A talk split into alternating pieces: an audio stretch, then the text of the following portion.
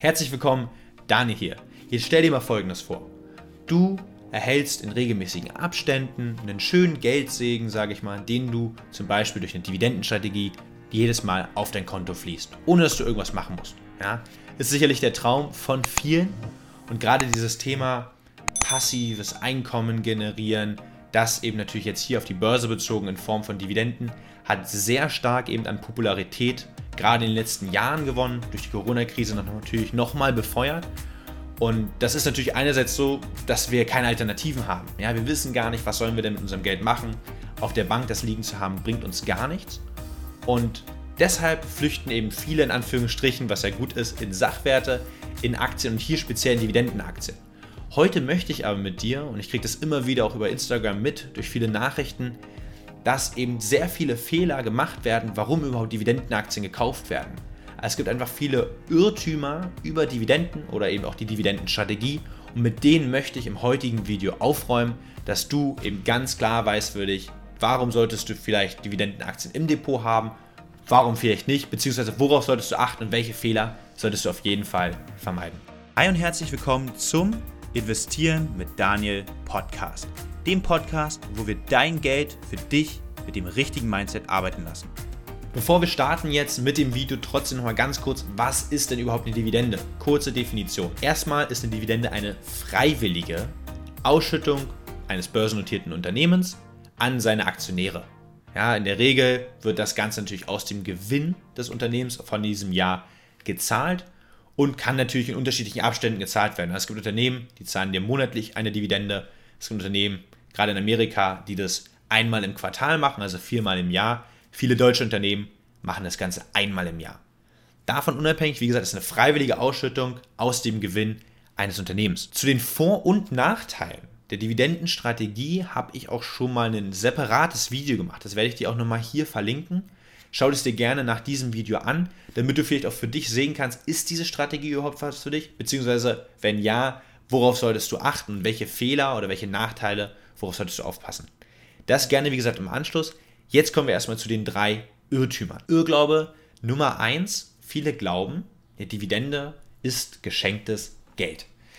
Tatsächlich muss ich dich da enttäuschen, dem ist nicht so. Ja, also ich habe ganz oft schon gehört, Daniel macht es Sinn, wenn ich weiß, ich sage mal als Beispiel, Allianz zahlt morgen Dividende, heute die Aktie zu kaufen, dann morgen die Dividende zu vereinnahmen und sie dann einfach theoretisch wieder verkaufen zu können. Das ist ja super, habe ich genau die Dividende bekommen und äh, das Geld wurde mir quasi geschenkt. Und da muss ich dich leider enttäuschen, denn so leicht ist die Börse tatsächlich nicht.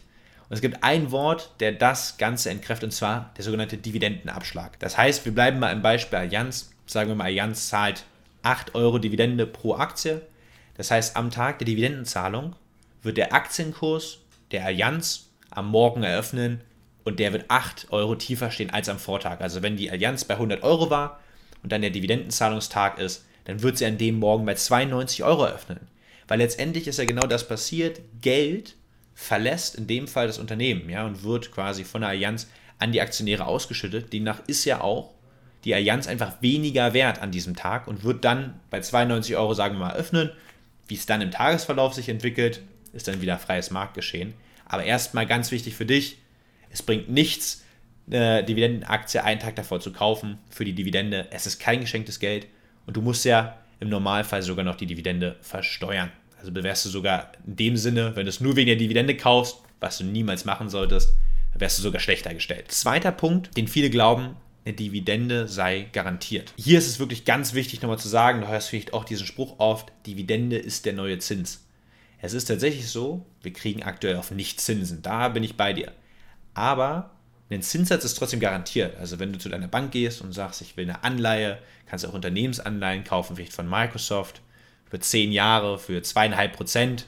Wenn du eine Staatsanleihe kaufst, kriegst du vielleicht noch 0,5 Prozent, aber du weißt, was ich meine. Ähm, dann ist es garantiert. Ja, dann kriegst du auf dein eingesetztes Kapital in dem bestimmten festgelegten Zeitraum jedes Jahr diesen Zinssatz bzw. diese Zinsen überwiesen.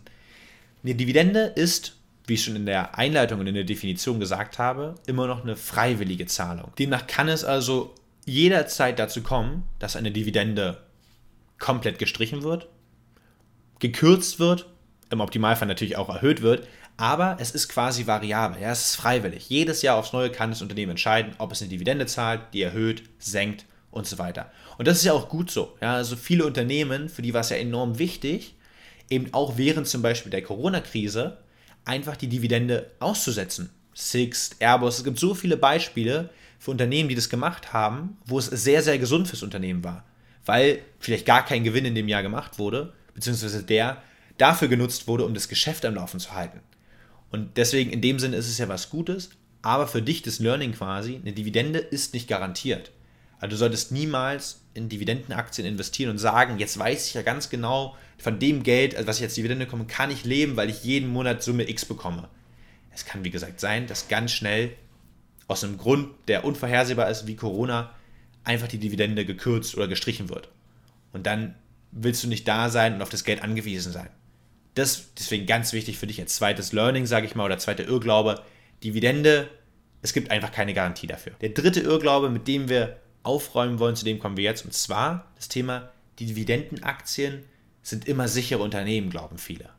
Und tendenziell kann man sagen, ist es schon so, dass Dividendenaktien eher aus defensiven oder nicht zyklischen, aus dem nicht zyklischen Bereich kommen.